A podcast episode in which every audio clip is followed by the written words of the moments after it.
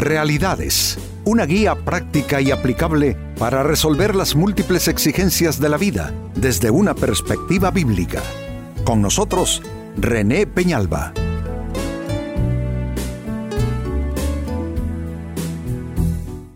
Amigos de Realidades, sean todos bienvenidos. Para esta fecha nuestro tema, no traigas problemas a tu familia.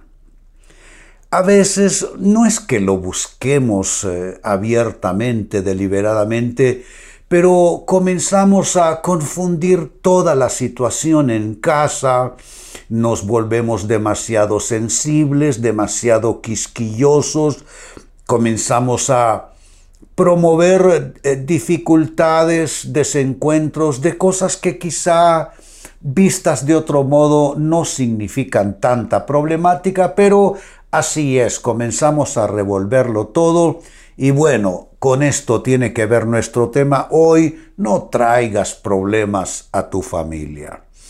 Miren cómo lo dice el libro de Proverbios en la Biblia capítulo 11 versículo 29 primera parte. Los que traen problemas a su familia heredan el viento.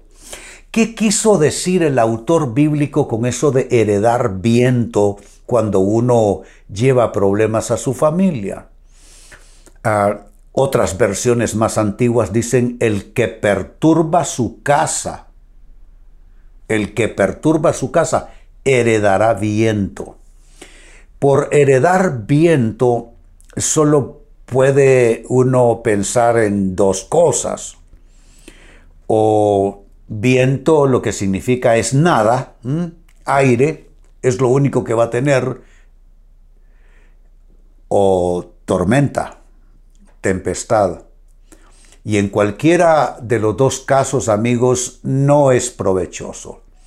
No es provechoso quedarse prácticamente con nada en las manos. Es decir, tienes una vida, tienes una familia, eh, te esfuerzas, no lo dudo yo, te sacrificas, no lo dudo. Pero terminar con las manos vacías, yo no creo que vamos a entrar en un proyecto de familia que involucra la vida entera de uno para quedarse con las manos vacías. Creo que todos queremos tener un fruto provechoso y mucho menos queremos terminar como resultado y como saldo final tempestades. No puede ser. Así es que no perturbemos nuestra vida familiar, no seamos tan sensibles, no seamos tan quisquillosos. Y yo digo que hay cosas que es mejor darles un poco de tiempo, no seamos tan reactivos, que no podemos ver ni lo más mínimo suceder porque estamos ya saltando. Eh, quizás necesitamos más paciencia, más serenidad y, por qué no decirlo, una actitud más comprensiva con quienes están allí y comparten sus vidas y sus historias con nosotros.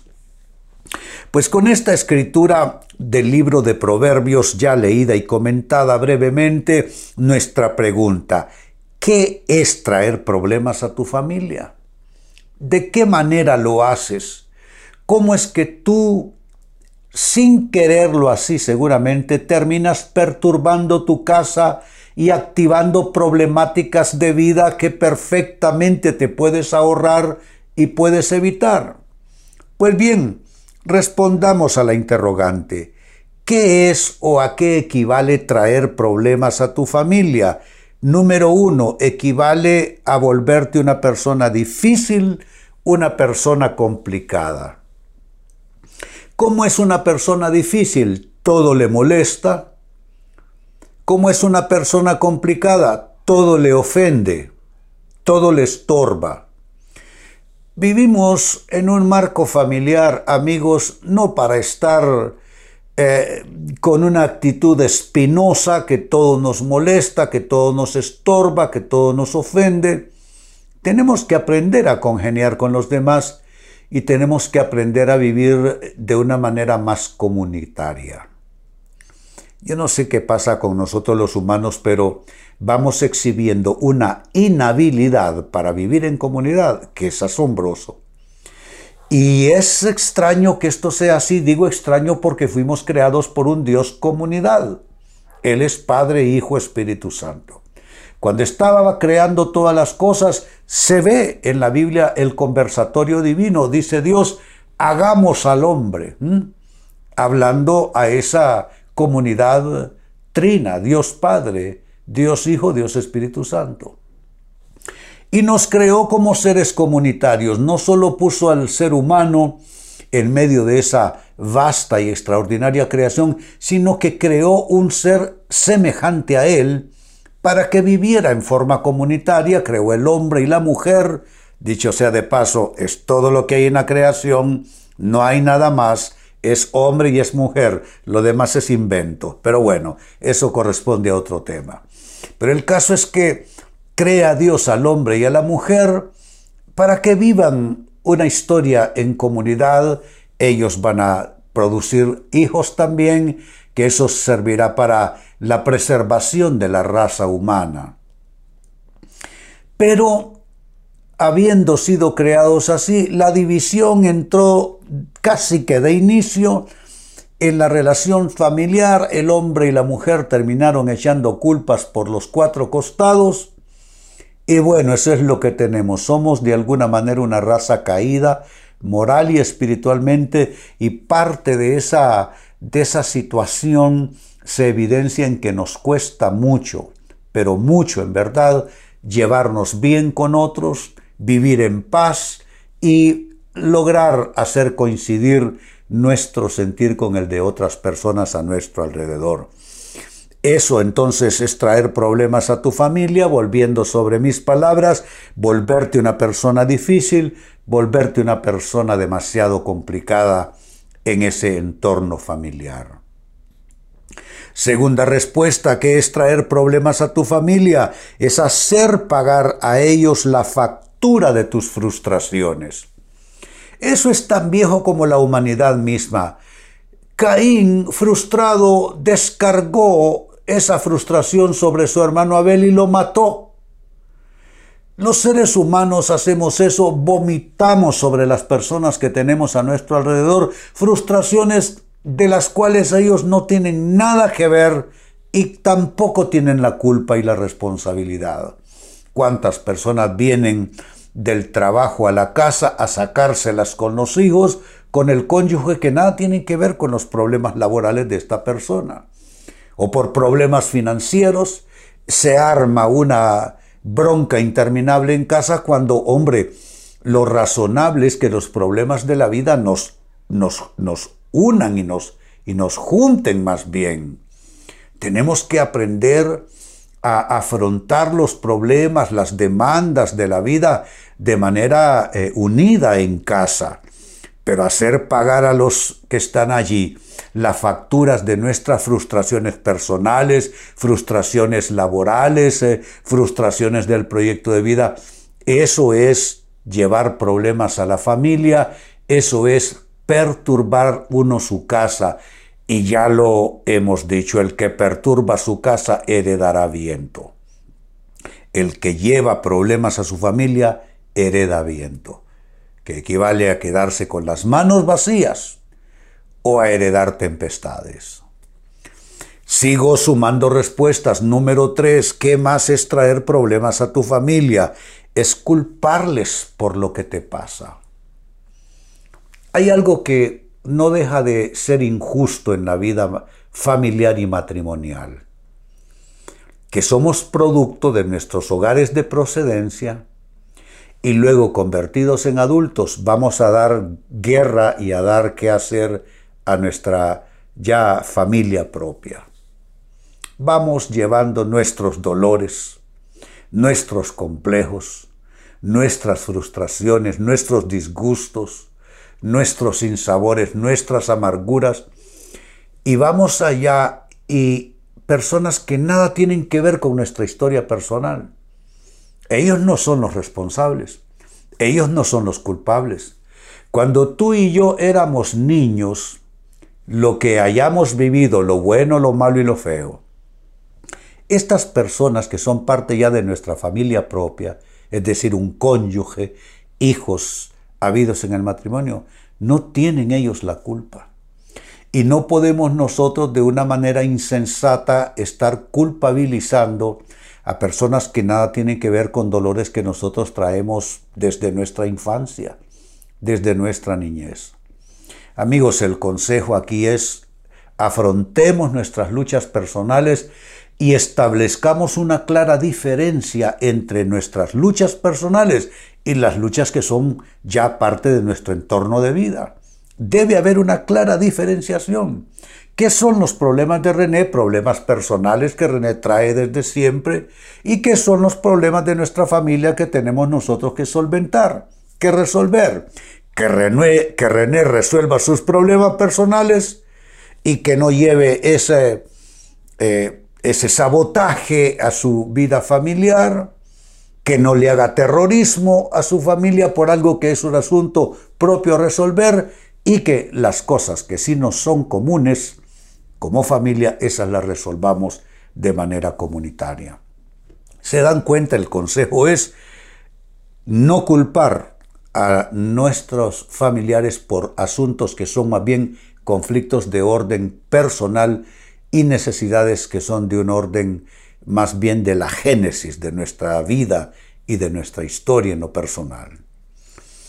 Y número cuatro, con lo que voy concluyendo, ¿qué más es traer problemas a tu familia? Es hacerles víctimas de tus pecados. Esto ya es totalmente otra cosa.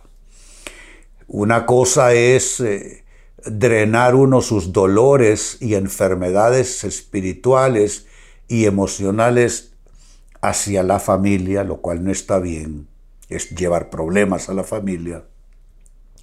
Pero otra cosa es la extensión de nuestros pecados y que nuestros pecados alcancen a los que están ahí en casa, que conviven con nosotros. Hay una gran revelación en las palabras del Hijo pródigo.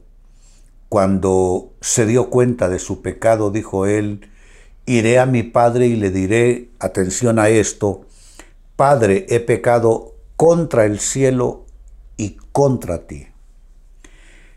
Digo que es una gran revelación, amigos, porque esa palabra del Hijo Pródigo eh, eh, revela con toda claridad que otras personas son alcanzadas por nuestros pecados. De hecho, el alcance del pecado individual es de tres maneras. Uno, he pecado contra el cielo, dijo el Hijo Pródigo, es decir, ofendemos a Dios en principio. Número dos, pecamos contra nosotros mismos en lo personal. Pecado básicamente es lastimarse uno a sí mismo. Pero tres, también el pecado nuestro alcanza a los demás. ¿Cuántos hijos terminan heredando el pecado de sus padres, padres y madres? No es justo. No es justo alcanzar a otros y afectarles con nuestros pecados y amigos, no estoy hablando de maldiciones, perdonen que no quiero que se me vayan por esa ruta. Eso posiblemente corresponda a otro tema en realidades. Pero estoy diciendo que todo lo que me esté pasando a mí en términos de pecaminosidad, eso va a traer un efecto eh, directamente sobre mi familia y les voy a hacer víctimas de mis pecados ejemplos bien sencillos de, para entender esto bien. El pecado, digamos, del alcoholismo, él se está matando con el licor, pero la conducta alcohólica que se, se va neurotizando con el, alcohol eh, hace que vivan en, estado de guerra y de conflicto todo el tiempo. ¿Se dan cuenta? Una persona que no logra eh, eh, eh, avanzar, subir de rango, de categoría en su vida laboral, entonces comienza a actuar mal, comete actos que como forma de escapismo porque el pecado en muchos casos es un escape. Eso se le explicó a Caín por parte de Dios. Dios lo vio frustrado, malhumorado, disgustado, resentido y le dice, el pecado está a las puertas, no te escapes en el pecado. Y fue lo que hizo Caín. Entonces el pecado es una forma de escape a cosas que no sabemos cómo manejar, cómo resolver, pero con ese pecado terminamos afectando a nuestra familia. Vuelvo al texto bíblico de inicio, Proverbios 11, primera parte del verso 29. Los que traen problemas a su familia heredan el viento. Solo hay dos posibilidades con esto de heredar el viento, quedarse con las manos vacías o heredar tormentas. ¿Y qué es exactamente traer problemas a tu familia? Te he mostrado cuatro maneras en que solemos hacerlo los humanos. Uno, volverte una persona difícil y complicada con tus familiares. Dos, hacerles pagar a ellos la factura de tus frustraciones y todo lo que te sale mal. Tres, culparles por lo que te pasa, lo cual es totalmente injusto. Y cuatro, hacerles víctimas de eso que se llama pecado, porque el pecado también tiene un impacto sobre las personas que están a nuestro alrededor. Amigos, con esto cierro el tema, de igual manera me despido y les recuerdo que nuestro enfoque de hoy ha sido titulado No traigas problemas a tu familia. Hemos presentado Realidades con René Peñalba. Puede escuchar y descargar este u otro programa en renépenalba.net.